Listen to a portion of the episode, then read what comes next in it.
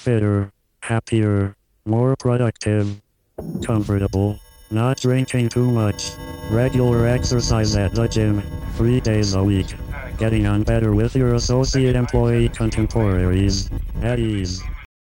我们的五弦它最能融汇的，你看我马上到中国变成古琴。你看我们到北京，马先生这个从小听的京韵大鼓单弦儿，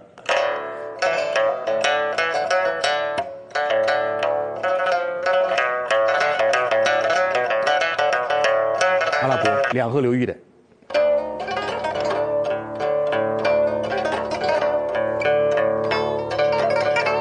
啊，印度，你看印度的西特尔，它是这种哑哑的声音，这个音阶，印度鼓。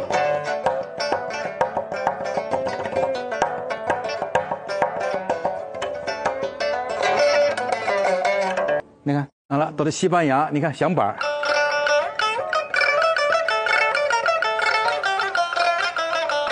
欧美了，它变成古典吉他。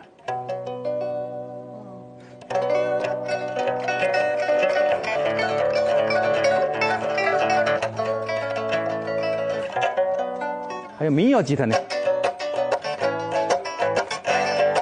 还有电吉他。你看，它这个琵琶是这样的玩法的，所以琵琶是最能融合世界的文化。它是因为它是本身就是混血儿。欢迎收听主唱死了，我们终于可以弹琵琶了哈哈。我们刚刚开头听到的就是著名的琵琶演奏大师方锦荣对于琵琶出身的一个讲解啊，就是一种混血乐器。本期呢，我们请到了我们在三十五期呃现场回顾环节所提到的来自新奥尔良的音乐人那个呃 s r o l i n g 啊，他既是一名擅长演奏琵琶的这个乐手，他也是一名电子音乐制作人，那制作了很多很有意思的专辑啊。旗下在 New Noise 也发布过一些这个优秀的作品。那么今天我们想聊一下关于琵琶这门融合的乐器，以及他是如何看待琵琶在现代音乐中的应用和位置的。那么这也是一期哎双口的这个奇形异色系列啊，希望大家会喜欢。那么本期将是一期全英文的 Okay. uh, welcome to our studio, uh, Mr. Srelling. Please, thank you for uh, introduce yourself.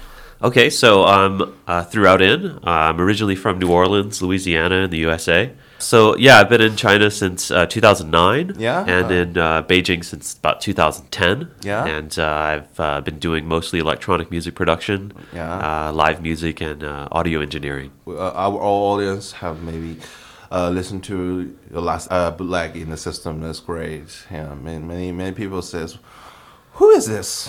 That's great. Yeah, Yeah. yeah. 啊，首先是又是一个通知的环节啊，就不好意思啊，继三十四期改版的通知之后，又得发一个通知了。嗯，首先呢，抱歉，本期节目呢更新的晚了点，毕竟中间协办了一个七月的这个演出现场嘛。那么发这个公告的原因呢，可能大家也都知道，就是小宇宙现在正在不断下架音乐类的节目，嗯，所以我们现在节目呢，在小宇宙上的集数也是不全的。那么解决方案呢有三个，一是订阅我们的公众号，收到公众号的更新提醒之后呢，用浏览器访问我们的主页，主唱死了点 x y z，主唱死了的中文全拼啊，直接收听。那么呃，虽然稍微麻烦了点，但是呢，这个呃会给一个比较好的体验吧，因为网页上的这些这个呃 link，所谓的我们的这些 reference 的这些地址它都有哈，但微信上面是肯定没办法去做这件事儿的啊。那第二个呢，就是使用不经过中介的这个 RSS 的订阅的客户端获取这个通知并收听啊。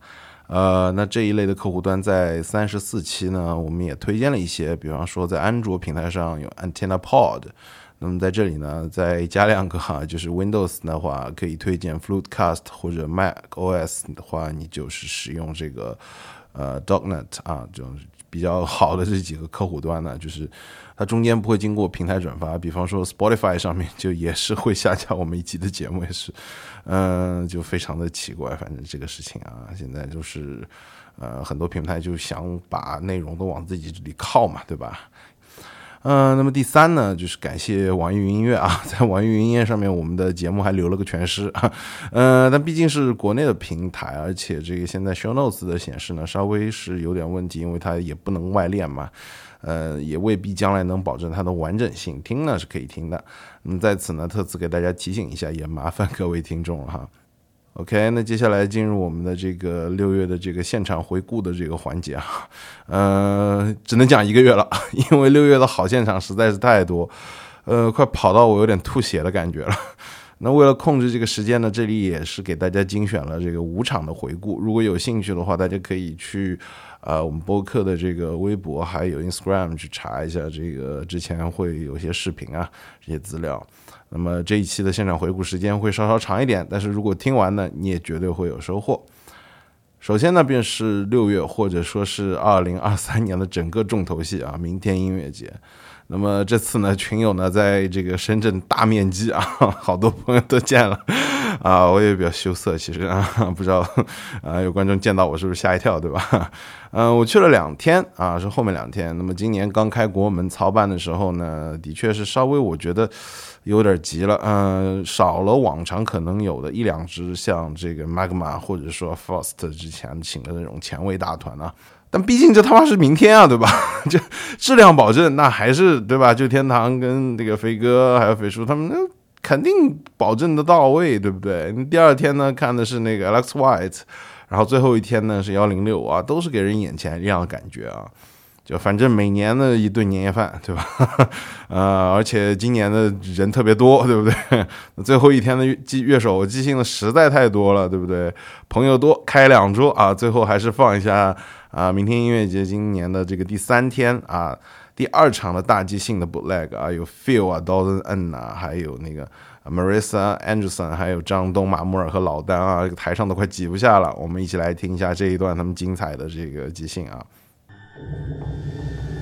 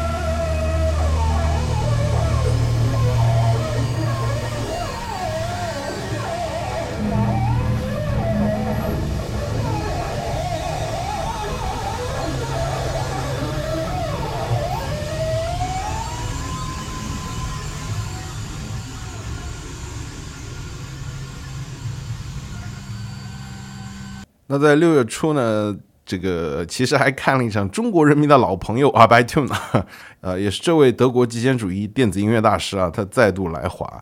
那么这次呢，在上海的演出场地呢是 System 三楼。那么大师这个音乐啊，就他堆叠感，就前面的整个的一个 build up，包括他所有的这些呃节拍，包括他现场还弄了一个就是实时反馈的一个 VJ，很有意思啊。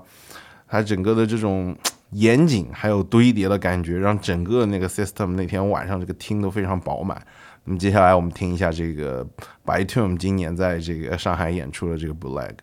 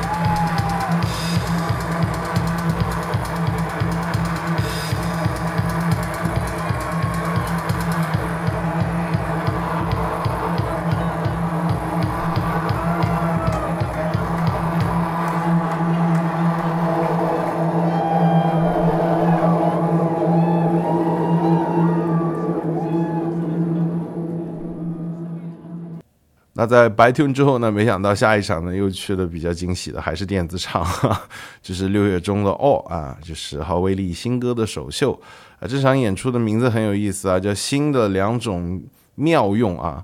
然后郝威利呢，这一次呢，他混了很多那种青海玉树的比丘，还有比丘尼的念诵啊，就是。非常的赛博佛经，我觉得那天其实门口应该放尊那个电子的佛，会比较的呃贴近这个主题吧。反正现场非常非常震撼啊，我们就坐等李大师的这个新专辑发布了啊，我们来听一下这一段我收的这个 Black。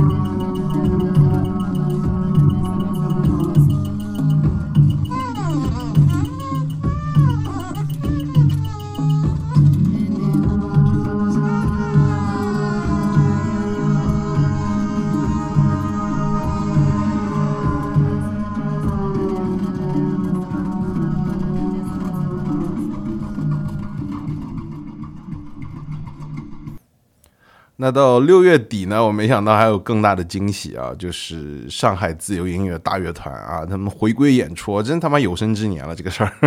嗯，他们上次演应该是十年前了，对不对？十年前的项目在发起，真是别有一番风味啊。那么在演出中呢，这个赵俊元呢也是缅怀了一波刚刚去世的老皮嘛，对不对？然后也是 jam 了一下。那么我们一起来听一下他们在一个书店啊 jam 的这个味道。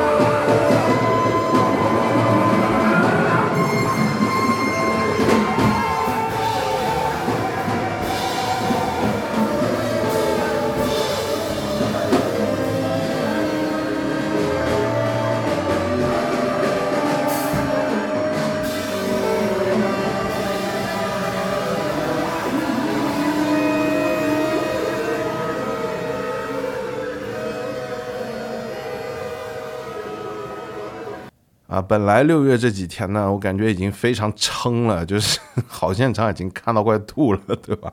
就没想到最后几天呢，我也没啥大事儿嘛。本来呢，这个六月底呢，我也不太想出动了，但是呢，有朋友约，就去育婴堂看看这个地下新生的这个演出啊，也是育婴堂。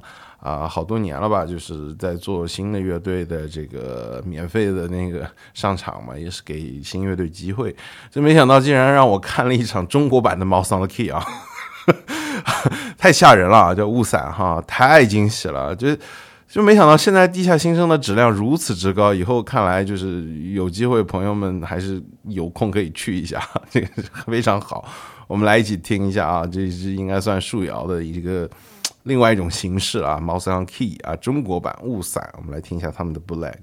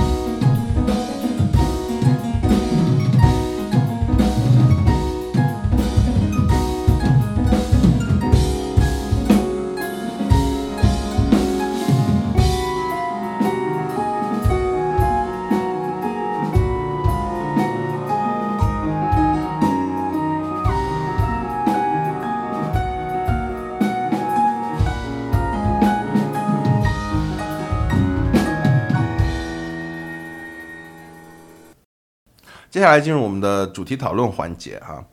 哎，Could you tell us how you came up with the idea to learning Chinese flute? Yes, you like pipa. Why is Chinese flute not not a kind of flute? Any opportunities or personal story behind it?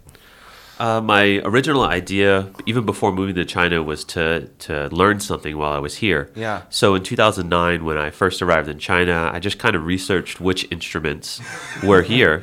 Um, I looked at uh, the guzheng, erhu, uh, guqin, and so on. Yeah. And um, I was living in Ningbo at the time, so I just went to a, You, you- you go to the tower, is yeah. tower club. Yeah. no, I, uh, it was before there was any live music in Oh, Ningbo. oh, oh, yeah, it's more, Really much more earlier. Yeah, just KTVs and stuff. Yeah. But anyway, I went to a, a music shop near my house. Yeah. And I just went through a few instruments they had there, and Yeah. I, I really liked the way the pipa sounded. Yeah. So I, uh, I just, uh, you know, decided I would get a very cheap student one for about 600 yuan. And I started playing, and uh, I really liked the sound, and that's how I decided on pipa. you buy some lesson from. No, I didn't get any lessons. I just, you know, I, I basically just looked online how to tune it, Yeah. and then tried to p- learn on my own how to play it. So self learning. Yep, self-taught. Uh, okay. So when did you listen to it the first time? It's like you say you loved it sounds. What's the feeling you got the time? Well, probably the first time I listened to it, I didn't even know it was pipa because it's such an iconic Chinese sound. You know, in America, if you watch a movie, they play some Chinese Yeah, music. Yeah, they always use that. Yeah, pipa or guzheng. So I probably heard it, you know, long time before I knew what it was. But uh, I think I was in a park in Ningbo and there was a, uh, you know, an IE playing it. Yeah. and I just said, "This is pretty cool." And I, I, at that time, I didn't even know that traditionally it's it's an instrument for, more for women uh, in a lot of situations. Yeah, yeah, yeah. So uh, you know, as I had already started playing it, my Chinese friend would be like, "Why are you learning pipa? It's you know, it's for girls." You know, but I didn't care. I just wanted to learn it. Yeah, I, I think it's uh, also a stereotype, and uh, you know, also the the racist for you know, yeah, this instrumental is for girl, for for man. It's not like that. You know, the most famous pipa or the greatest pipa players in China is called Liu Hailong. Yeah, it's you know, he's a man. Of course. Yeah, yeah. So, what do you like the aspect of the sound of the pipa? Can you, yeah, deeply tell us? Okay, well, uh, first off, it's uh, a lot of like high end in the pipa, a lot of like high frequencies. Yeah, high frequency. Uh, and um, you know that kind of like is very different than my background as a bass player. Bass Oh, oh, so you used to be a bass player. Yeah, so that was my first instrument I, I played since I was about 12 years old in punk bands and stuff. So I kind of like the idea that pipa is a four string instrument and bass is a four string instrument. Okay, so you see the same strings, so you buy them. Yeah, so I, the tuning is different, of course, and the way you play is different. But I, I liked that aspect, but it was all much higher register. Yeah, So it was kind of a newer uh, A mi- to mixture of the guitar and bass. Uh, to I mean, understanding. Yeah, I mean, uh, you could say that a little bit because they're strings, but I mean, the playing style and the Yeah. sound is completely different than both of those instruments. Yeah, and then always I can see the ping or shang you play there. And you, Yeah. you have the instrument in electronic form, so you have to modify it. So everyone don't like you know heavy stuff. That one is especially different from the guitar or the you know the bass, something like that. You're self learning it, and uh, it works. Is that very easy to learn Chinese lute if you have the you know experiments to play the guitar or the bass? I think the basics are there. If you can play guitar, you can Yeah. you can learn pipa, but it doesn't mean that they're interchangeable. Uh, I feel like there's so many techniques in the pipa that are just so unique to that instrument Yeah. that you you need 20 years to really to really learn it. I'm still learning a lot of things, so Yeah, yeah, yeah. So, any difference you found during the learning process? Um, I would say that there are some uh, on your right hand. There's Yeah. some some ways that the Yeah, hand bo, moves. Yeah, bo, tan. yeah. Yeah, so the the plucking. Yeah, the uh, plucking, Uh, there is something that if you know Western music, like in flamenco on the guitar, Yeah, there's yeah, some yeah. some some rolling of the the hand. Well, in pipa they have another thing called lunzhi, which is like tremolo. Yeah, tremolo. Yeah, tre- tremolo. Sorry, but anyway, so in in pipa it's actually the reverse uh, the reverse direction. Yeah. So in um, my experience, I'm using uh, a more uh, bass guitar or guitar style of playing on my right hand. Yeah. Which is kind of the opposite of how a pipa player would learn traditionally. Yeah, so I, I see that nice show you're playing. That's it's, it's, it's not traditional pipa playing Right. stuff. It's like you know you, you use it a little bit like guitar, a little bit like maybe. I I- didn't come that night that you used to be a bass player. It's more funny to me now. I understand what you play that night. Yeah. Right. Yeah. So have you learned other plucked instruments? Um, so as I said, my uh, first instrument was bass. Yeah. And I actually never learned guitar, like electric guitar. I, I'm just a bassist. Uh, I can, you know, pick up a guitar and play, but my uh, background is on bass. Yeah. Uh, electric bass. So, um, yeah, most of the techniques I use on pipa are, are coming from that background. So you are known as an electronic music producer and also produce a lot of ambient or noise or other stuff. So you mix the lute in your work well. It's the most well work I have seen in China, maybe. Oh, I don't know. Maybe about that. maybe maybe five years. Okay. Within five years, not not including Li Daiguo or something else. Right. Yeah, yeah, yeah. So uh, I, I see a lot of player playing pipa in the in the club before, but you really combine pipa and electronic well. So why electronic music? Well, so even before moving to China, I was doing electronic production. Yeah. Uh, at that time, it was just a laptop. I would just play off the Ableton Live on a laptop. Yeah. But I wanted to start slowly introducing some something that was live, a virtual instrument of some sort. Yeah. So, um, you know, I had Pipa at my house already, so I started playing over some tracks I wrote. Yeah. And uh, just slowly, I started adding it in. And um, I chose to do that because, uh, you know, I think when people use samples of Yeah, yeah, because electronic they got some real good samples in pipa also. right, Yeah, but but it, you, you you are playing at that time. I'm, you know, everybody has got shocked. They're like, "What?" samples are great, and I love I use samples for other things, but sometimes they can sound a little cheesy, you know. And, It's repeating. yeah, and I just wanted to make my own melodies and my own uh, parts that fit the song a little bit better. Yeah, and something yeah. I could play live. So Yeah, that's why I chose to use Pipa instead of using samples. Uh, so you still want to use um use interface by your hands like that? Yeah, Right. But at that night, I think you so you know hurrying for that. Yeah. it's a, a little bit rushed. Have you thought of to find another group mate to? Um, so for this project, it's always been solo. Yeah. Uh, so for for that and these live songs, I will always play them uh, by myself. But I'm not uh, averse to uh, collaborating with other musicians. So sometimes I will play uh, sets with other other people. Yeah. But for this project, it's it's always solo. Oh, so but you know, my friend says you are so so hungry about to it again and put it up and put it down. Why do not, not you just put all the you know the people are inside the, the electric stuff? Right. Yeah. yeah. Uh, I could do that, and uh, I think it, it might make it look like I'm in less of a hurry, but that's part of the, the way that I play. Yeah. Um, I just think it's it's a little more interesting for the audience when you see someone actually doing something Yeah. instead of uh, like just being behind a computer. Yeah. Uh, if the music sounds good, then it's good. But uh, not a lot of people understand what's going on on the computer. Yeah, yeah, yeah. So they want to see something. They want to see, you know, whether it's a, a keyboard or you know someone singing, or Yeah, in my case, Pipa. They want to see that something is being done. So that's why I choose to do that. Yeah, but from my perspective, the, if you use uh, uh, unplug, uh, it's not acoustic from your side, but some some people would use some acoustic people on the you know on the stage like uh, ether. They they play that like the uh, they use the old Chinese traditional stuff to play all the stuff and also some electronic stuff inside. Have you seen that is uh, you know a little bit strange, uh, like a marketing sign or marketing tag for the audience and not just for the music? Well, I think it's about how you do it. You have to be respectful of these instruments, and Yeah. uh, if your goal is to be commercial and that's your goal, then okay, do it. But it can be a gimmick for some people Yeah. to okay say, well, I'm, I'm going to take this instrument and and uh, make it.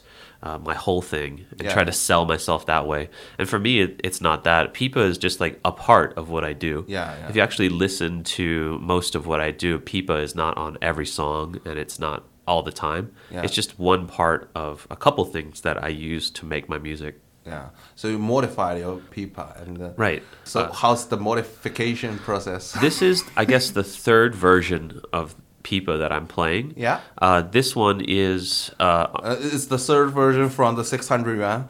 Uh, yeah, more or less. Um, Okay, more or less. Yes yeah. no? Uh, so the first pipa that I ever used was just your traditional uh, acoustic pipa, or they say pinja pipa, like Yeah, the, yeah, the yeah. normal one. Yeah. And uh, to to use that one live, I had to use a microphone that was attached to the pipa's body, Yeah. called a contact mic. Yeah. And that one's okay, but it, it doesn't really always give the best sound, and there's a lot of feedback. Yeah, the inside.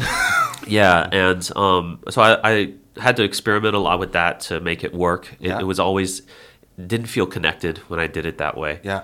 Um, and then I uh, transformed to uh, a second generation, which was like a traditional pipa that had a hole drilled in it, and I put a guitar pickup in there. Mm, yeah. So I did that with a, um, a musician in uh, Beijing named Meng Qi. Okay. So Meng Qi helped me make this pipa.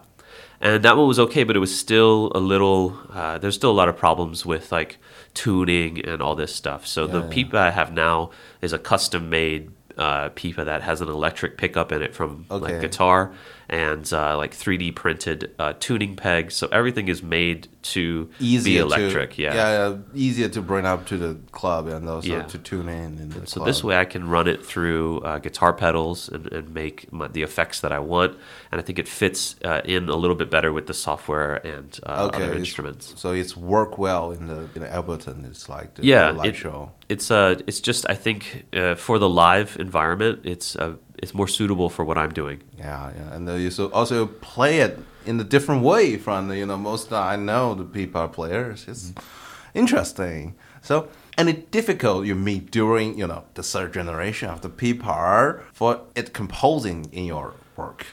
Not really, because I I don't try to put too much stress on when I'm composing for myself. Yeah. If I'm working for someone else, yeah, of course, I want to make sure that I do it 100% to their requirement. But when I'm doing something for my myself and my own music, I don't try to put too much stress on it. So if I come across like a uh, writer's block or something like that, I just try to take myself away for a little bit and then Yeah. come back in it when I have that feeling again. Yeah, uh, you know the electronic music has its own system, but you know the Chinese traditional has you know gong shang jiao zi yu. They- They're different system. How you fit in? Uh, so I never really encountered that because I have the attitude that the notes are are universal.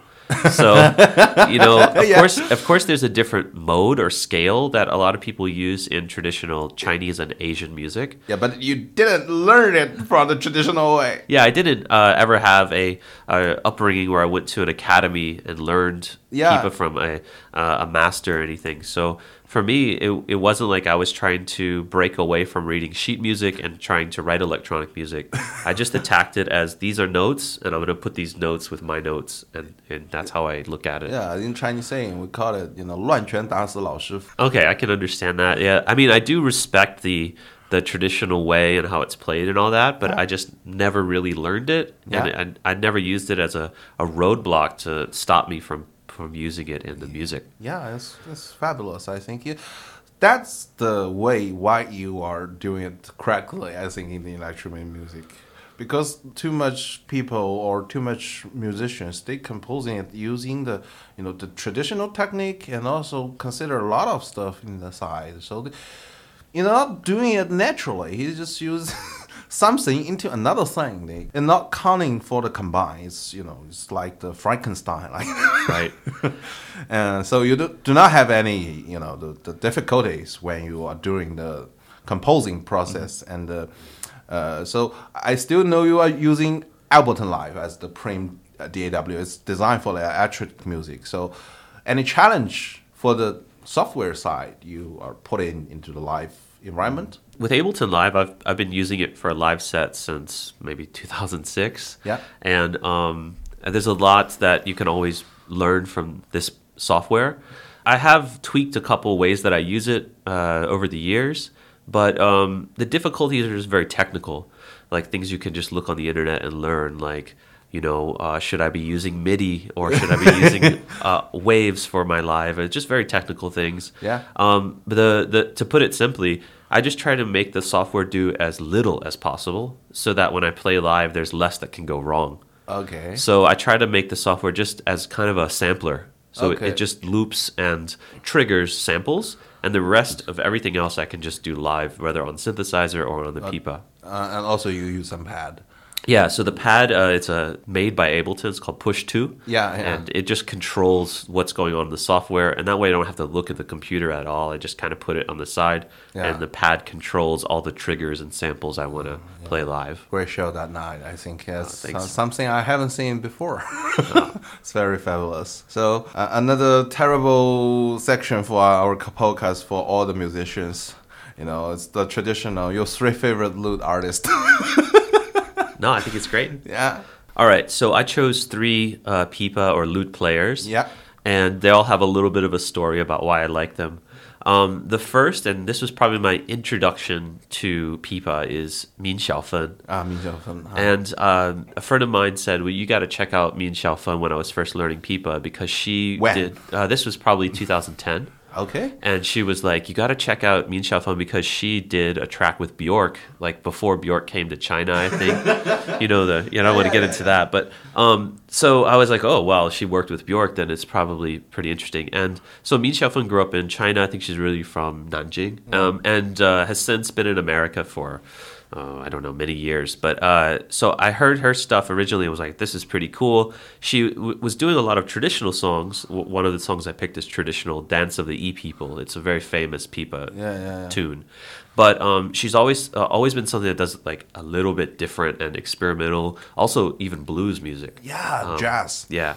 So uh, I think she's living in um, in uh, North Carolina in the United States now. But uh, she was my introduction, and sometimes when I would try to figure out how this instrument is supposed to sound, I would just put on her records and try to play along to her. Yeah. So she's really important. Uh, I got to see her in Beijing uh, back in 2012, and then another time in 2000, uh, about 19. 19. So um, yeah, just someone that I Before I- the COVID. Yeah, before COVID yeah, fucking COVID. and just someone that I've always felt was you know pretty pretty awesome. Yeah. Uh, so I picked this song "Dance of the E People" Yeah. because I really like it. It's more of a traditional, Yeah. uh, I guess, cover or or or standard. Yeah. to call yeah. it. Yeah, yeah, yeah. Okay. As- yeah, Let's hear about the dance of E people from Min Xiaofen.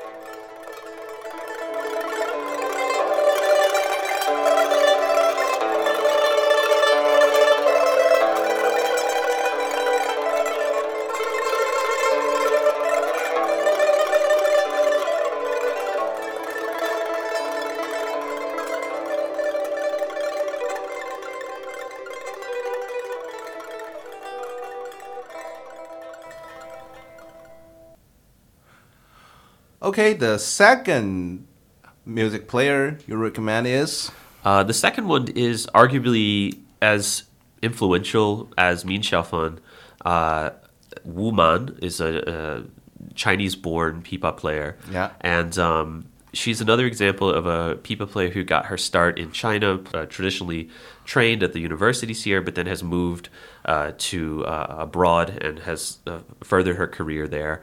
Uh, Wu Man is played on numerous uh, podcasts type shows uh, like It- it NPR. sounds sounds yeah. a lot like a 评剧, like you know maybe. Yeah, a, a little bit, but I would say more of that style that uh, of an artist who got her start here, but then has uh, just brought the instrument and made it more popular in the West. Yeah. Yeah, um, I, al- always concerned about it. Western people is always saying, okay, it's a Chinese old, but actually it's uh, mixed with the world before it's invented. It's Right. Yeah, the pipa is a mixed, you know, instruments. It's not Totally. Yeah, totally. Yeah. it's it's um. I mean, I might uh, get some people angry, but it's not a Chinese instrument, It's- pipa. It's, yeah, it's not a Chinese. it's it's uh, very iconic to Chinese identity and history. Yeah. But uh, I've done a lot of research on it, um, and you know, this instrument and lutes in general are products of the Silk Road. You know, they're coming from Uh, in Babylon. yeah, So- ancient Persia. Even Yeah. in Egypt, they had them. In Europe, they had the lute. Yeah. Uh, in Asia, we have uh, Japan has the biwa. Korea has another thing called bipa. Yeah. uh, they're all coming from just the interchange of culture. Yeah. Uh, so pipa as itself, uh, you know, for me, it's not Chinese, but it is so Chinese at the same time. Yeah, it's it's a stereotype. It's just being committed maybe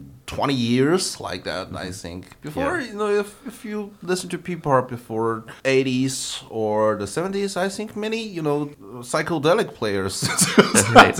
yeah, it's it's a regular stuff. I think it's not you know, but for the currently most people think it's oh it's a strange instrument. I don't think that. I mean, it's mysterious. It has a it has Uh, a yeah, the, the sound and the Yeah. Mm-hmm. tuning is more is mysterious, but it's a you know we, we, we just played maybe two thousand years like Right. Uh, definitely, the pipa that we have today in China has been, uh, you know, crafted and become its own identity. You know, it came into the the the Han people's culture through Xi'an when that used to be the uh, the capital. It came from traders coming through the Silk Road. So Yeah, yeah. Um, it's morphed and changed into its its own style and become a Chinese thing. But uh, no, it's it's definitely a, a foreign uh, thing to China. yeah yeah. So uh, let's back to Wu Man. Totally, yeah. yeah yeah. So no, Wu Man's just an excellent player, um, and I, I think she's she's still doing lots of interesting things. She plays with uh, Kronos Quartet. She's done some al- albums with them. So working with like Indian instruments and Yeah. uh, just excellent pipa player. Another person that I listen to and try to just you know understand like how it's done. I've even DM'd her on Instagram. You to learn ask- it from bass. Yeah. Okay, it's not the the B bar. yeah. no, I've, I've, I've even like tried to contact her and like ask questions like, okay, so uh, how should I wear my finger picks? Or and she's she's been quite you know helpful. Uh, just you You know, emailed it? Emailed yeah, it? just like uh, send some messages. Hey, I have this question and uh, Okay. asking. Uh, but anyway, I picked a song by her called uh, Dongyue Jiaohui or Dongyue Jiaohui. Lanterns and the Moon Competing in Brilliance, which is a great, cool English translation of that. but uh, yeah, I just think uh, high level player and one of one of my favorites to listen to. Yeah, let's hear about Wu Man.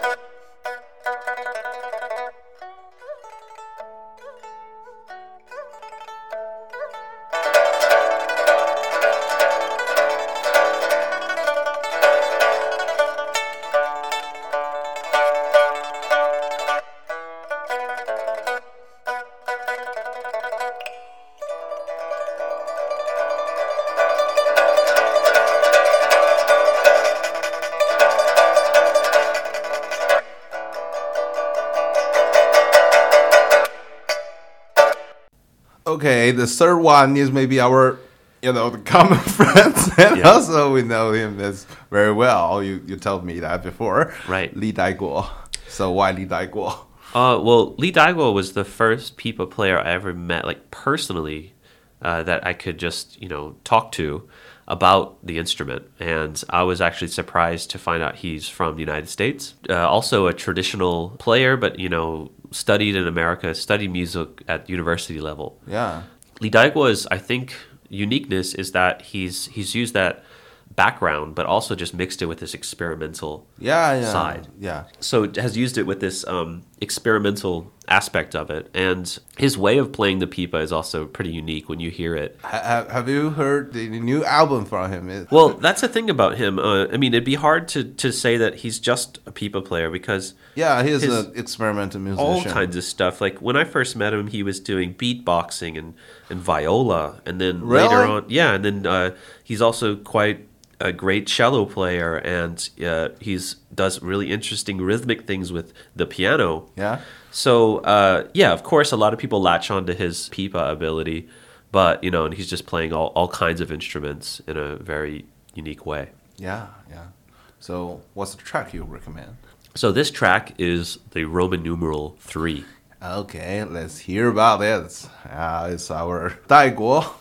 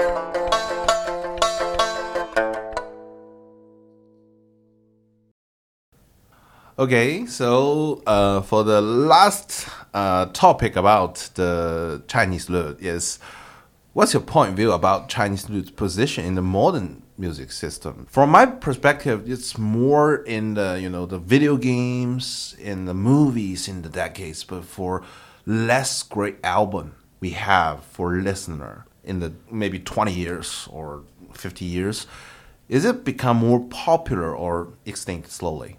Okay, so I think we should talk about uh, it, the view on it in two places. Yeah, the yeah. first being abroad, and the second being in China. Okay. right? Because um, uh, I'll talk about the one abroad. I think that this instrument is becoming more known by people that have an interest in China or in abroad. Yeah. I also see some, you know, the YouTubers just to learn pipa. on Yeah. it. yeah, YouTube. It's- So, I mean, there are a lot of uh, people uh, learning it, but I would still wouldn't say it's at that level where it's just everyone's going to know what it is. It's, Yeah, it hasn't got there yet. I hope it does, but it's not there yet. And maybe more people like the three lute players I mentioned earlier and more people involving it in Western music will help with that. Yeah. But I don't think it's there yet. Even in the last 10 years, it's, it's just still not a household name instrument. Okay. So, uh, do you think it will be slowly evolving in the next uh, century? Uh, I would like to see that, and I think that uh, with uh, China sharing uh, more of its culture abroad uh, through soft power, you know, just sharing about you know that. I hope, uh, hopefully, it can. But unless you're very interested in Chinese things, you probably don't know about it. Yeah. Maybe you will learn India lute. Right. I would say so. The the Indian lute or something like sitar Yeah. is already more popular. Uh, people already know that because of the Western, uh, the Western history. Maybe due to Ravi Shankar's involvement in the Beatles. Yeah, yeah. But uh, I don't think Pipa has had that stepping stone yet. It can, and I think it might. And uh, and there's a lot of uh, you know Chinese people living abroad that also might have the uh, ability to to do that. But I don't think it's there yet. Yeah, because I think for the Indian lutes, more Western musicians love it because it's more complex and more, you know, in the in the rhythm or in the melodies. need more techniques to do that. Right. Yeah, and they, they use it for you know the the show off technique for their albums or something else. But Chinese lute will still be in a very awkward position because it's a little bit complex, but you know the Chinese uh, traditional music system is uh, we have five, yeah. you know, gongshang. It's uh, e- a li- little bit easier to play, but okay, yeah, it's in the middle, but. Yeah. Right. Yeah. I, I think the, the playing style you just mentioned, or the, the scale, the pentatonic scale, yeah. the, the five um, notes, um, is one part of it that might stop people from learning it because it's more the traditional way. Yeah, yeah. But as just far as the the with music theory out of the window, just as far as like how we hear it and how we, we think about it, I think that it, it can become something that more people outside of China uh, know about. yeah. Okay, thank you sharing for the Chinese lute, and also, what's your future plan? I know you still as an electronic and ambient and also a noise music producer. So, what's your future plan? Well, okay, so you just mentioned all those genres. Um, So one thing that I do a lot is mix different things that I'm listening to. So Yeah, that's astonishing too. It's, Yeah. So uh, I, I really I love noise. I love ambient. I love electronic music. I have a math rock background. But uh, so um, one of the things is that I'm constantly mixing these things together, and I always have been. I don't. I, I've never been one who just plays techno or house. I like to mix all these things together. So yeah. Um, sometimes I'm using the pipa in just a noise way, or I'll use it over ambient pads, or um, I'll use electronic club music uh, like Footwork or Deconstructed Club or Loam music uh, to like mix all these things together. So, um, what's my future plan is to like continue this mixture and see how how much I can develop that. yeah, good Um, for you. Yeah, currently I'm working on stuff that's it's not quite jazz, but it's using jazz instruments with the pipa. Can you tell me the next album's name? Uh, it's it, still untitled, but it was in a Okay. residency that I did in Aranya. Yeah. How Uh, many tracks have you done? Four tracks. This four will be tracks, a, a four-track EP, and it's uh, kind of using uh, more of a, a a jazz attitude because I'm I'm using upright bass, pipa, uh, uh, keyboards, and a drum set. So trying to keep every song with the same instruments limit myself that way. Yeah. And then uh, you know I guess it has more of an ambient and uh, free jazz kind of feel to it. Would it play in the jazz club or? I I think most jazz purists would throw it out of the window and say that it's not even even jazz. no, I hate them. It's like Yeah. you know there are some you know uh, originalism. It's not jazz. It's not fucking. It's jazz. Just say everything. Right. Um, no, it's just like uh, maybe I'm influenced by it, but uh, that's kind of where I'm going. So my what's my future plan is to like just mix more stuff together, see where I can go with it. Yeah, I heard, heard heard maybe four albums of you was like the all with something you know just surprised me. Like the last album you have in the and also you you have so quick produced. it's like the, uh, the last album you have is the Prelim. Is, is that Paraloon. at Palaroon? Yeah. it's a little bit more more techno stuff inside. Uh, so this one is, uh, I would say, more on the ambient side. Yeah, Uh, yeah, but yeah. I still hear some techno side. It's more cold. Uh, you could say it's a little colder. Yeah. Um, this was recorded, uh, yeah, like all in one take out in the outskirts of Beijing, Yeah. and it's uh, also very simplistic. It's just ambient pads, Yeah. some synthesizer, and pipa, Yeah. and, and that's it. And uh, about twenty minutes of uh, of, of improvisation.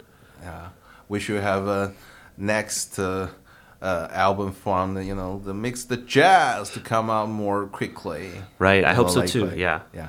So aside from my uh, solo project, I also work with um, lots of different people, and um, one of the things, the reason I'm in Shanghai Yeah. uh, right now is I just finished a performance called Gun, uh, which is G E N. Um, it's a uh, theater performance where I did the um, the composition for it, Yeah. and also performed on stage with the dancers. Um, the Uh, on live. yeah, live. So Okay, uh, great. Not not dancing particularly, but doing more like performance. Yeah. you could say performance art. Oh, And- it's a terrible word in China, you know. right. Well, I don't know how else to explain it. I'm not dancing. I think dancing arts will be more popular in China like that form. Oh yeah, I would say that the theater scene is very interesting in China. There's Yeah, so yeah. much. There's so much to explore here, and it's still quite new. Yeah. And I think there's a lot of money. There's a lot of people throwing funding to the arts here. Yeah, yeah. More than like club and rock music. So aside from uh, the theater stuff that I'm doing, Yeah, yeah. Uh, I'm also working. Um, Movies or I, yeah, I'm, okay. That's interesting that you brought that up. I'm doing a soundtrack to uh, a film called Detour. Yeah? uh, it's a 20 minute short film. Uh, it's uh, a French director, but it's being produced out of Germany in Berlin. Yeah. and I'm doing the the soundtrack for that. It'll um, be a lot of maybe uh, experimental and ambient type stuff, but Yeah. it is my first time doing uh, like composer for a film. So Yeah. I'm working on on that currently. And just a lot of other side like recording projects where I'm taking more of a producer role uh, rather than writing all the music. I'm helping the artist to to kind of you know uh, write their stuff with them, and uh, yeah, that's that's kind of the, the type of stuff I'm doing currently. Interesting. Okay, thank you for surrounding coming, and also wish to see you next uh, work, maybe online or something. Uh, audience, you can describe uh, through audience, Weibo, and also you have the link tree. Everything on it, I will put on the show notes. Yeah, thanks for coming for Oh, you. discussing the Chinese lute. Okay.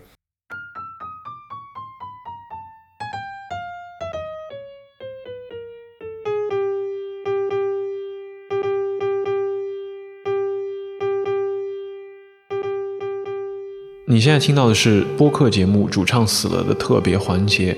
本环节设立的目的是为了让更多热爱音乐的朋友知晓与听力健康有关的一些公认的结论，并希望可以推动更多人养成戴着耳塞去看现场的健康习惯。Live House 中，摇滚乐演出至大声段落时，音量可以轻松突破一百分贝，达到一百零五、一百一十分贝，甚至更高。高分贝的现场环境带来了爽快的声音声响体验，但也会在不知不觉中侵蚀我们的听觉器官。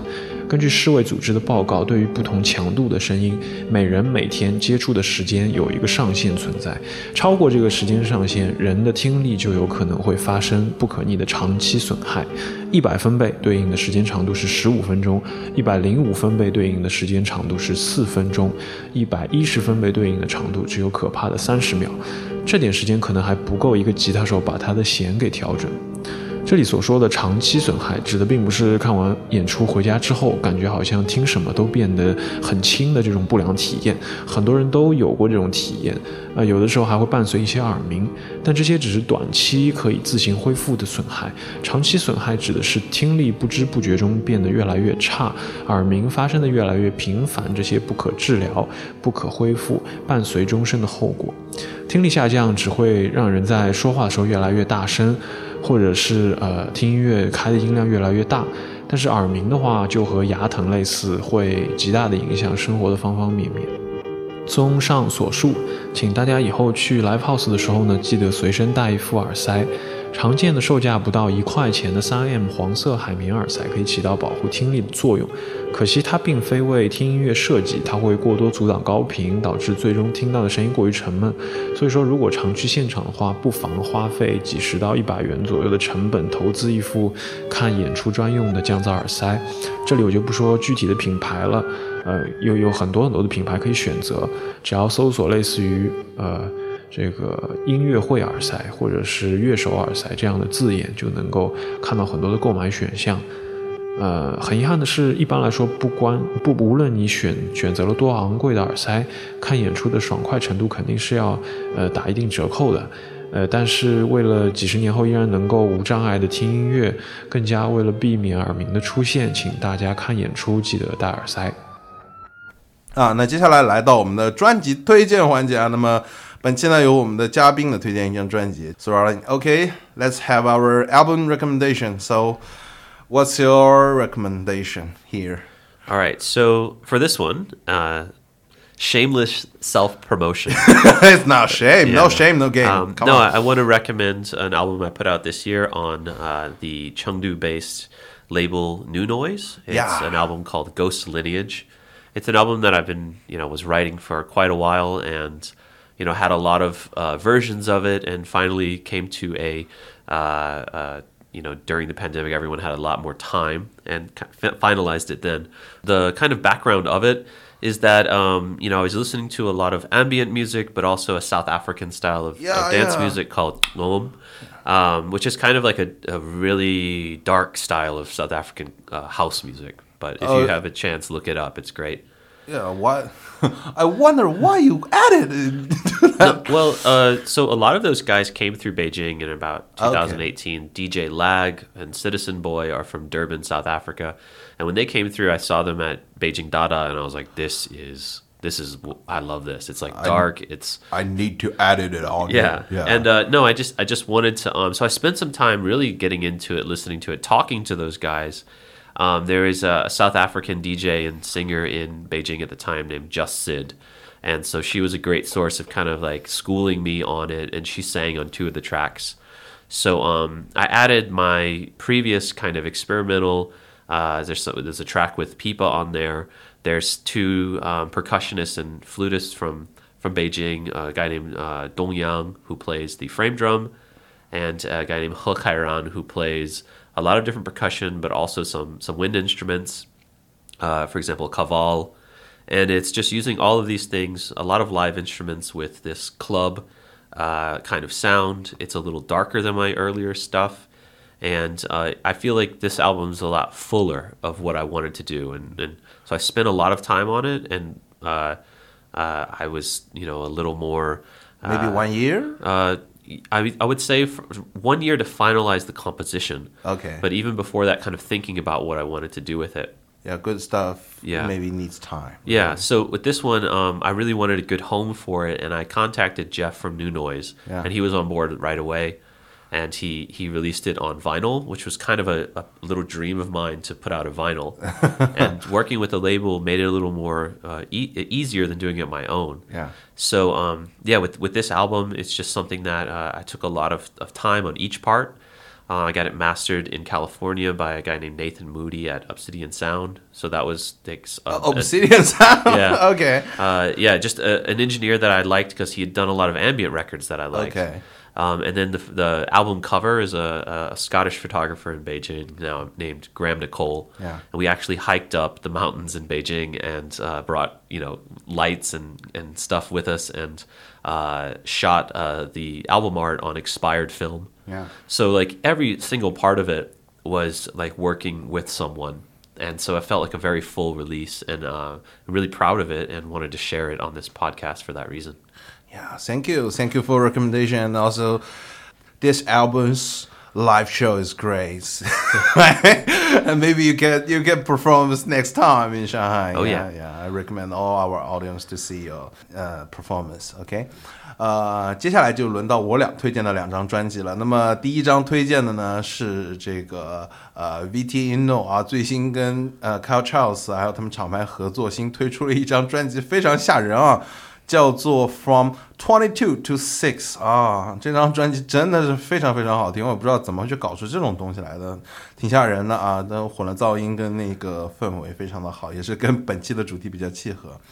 那么第二张呢，我推荐的呢是李代果的这个最新的六一儿童节的法传，我不知道 Sorry 你听了没有？Have you heard of her 李带菓 new new album for the for the for the children's festivals like the 吥哔呢未来音奇幻童年啊，Fancy uh, Childhood？Have you heard of it？Yeah，you know he's always got like a little bit of um you know like a different way to look at each each thing that he does Yeah. and this one i mean it even has a little bit of his his humor in there too i think Yeah, you yeah. could say it as well Yeah, yeah. He, his son has always, you know, playing the. I, I think in the in the Beijing, in the last uh, last uh, experimental um, performance. I, I don't know. uh, I think uh, earlier this month he, he did a, a performance. I believe it was Fruity Space. Yeah, fruity. Schwegel Oh Quiz, yeah, fruity. Ah, okay. Yeah. it's very funny. Okay healthier, and more productive. Okay, in on antibiotics. 啊，那接下来就到了我们这个结尾的这个结束时间啊啊，也是感谢这次 thruoutin 的这个到访啊。那么最后呢，这首曲子也是 thruoutin 自己推荐的。Okay, for any sound, please have a choice. Shameless no shame, no pain, no right, gain. that's a good way to put it. Yeah. No, um, so so I also took one track off of Ghost Lineage uh, called Amber Mosquito. Um, I th- feel like it goes with this podcast because it's the the main track on this album that's using the uh, the electric pipa, the electric lute. Um, so the title Amber Mosquito, uh, if you've ever watched uh, the '90s dinosaur movie Jurassic Park, Yeah. uh, there's there's the scene with uh, with uh, the mosquito being trapped in this fossilized or, or encased in uh, amber, and um, there's uh, the the whole theme of the album is very uh, based on paleontology. Yeah. So when I was writing it, I was trying to figure out some some things, and I was trying to play the pipa a little bit like how a mosquito flying past your ear would sound, that, that wing sound. Okay. So when I was writing, it, I was like, that really sounds like a mosquito. I'm going to name this song Amber Mosquito. Okay, Uh, yeah. So that's Yeah. that's this song. Yeah, thanks. Thanks for coming. And also, uh, all the audience, you can subscribe uh, through audience link tree with all the you know, ins you have, the Weibo you have. Okay, let's hear about your uh, maybe not new sounds, but quite mosquito sounds like the ambient mosquito. Uh, and here is our today's show. See you on the next episode. Bye bye. Goodbye. Thank you for having me.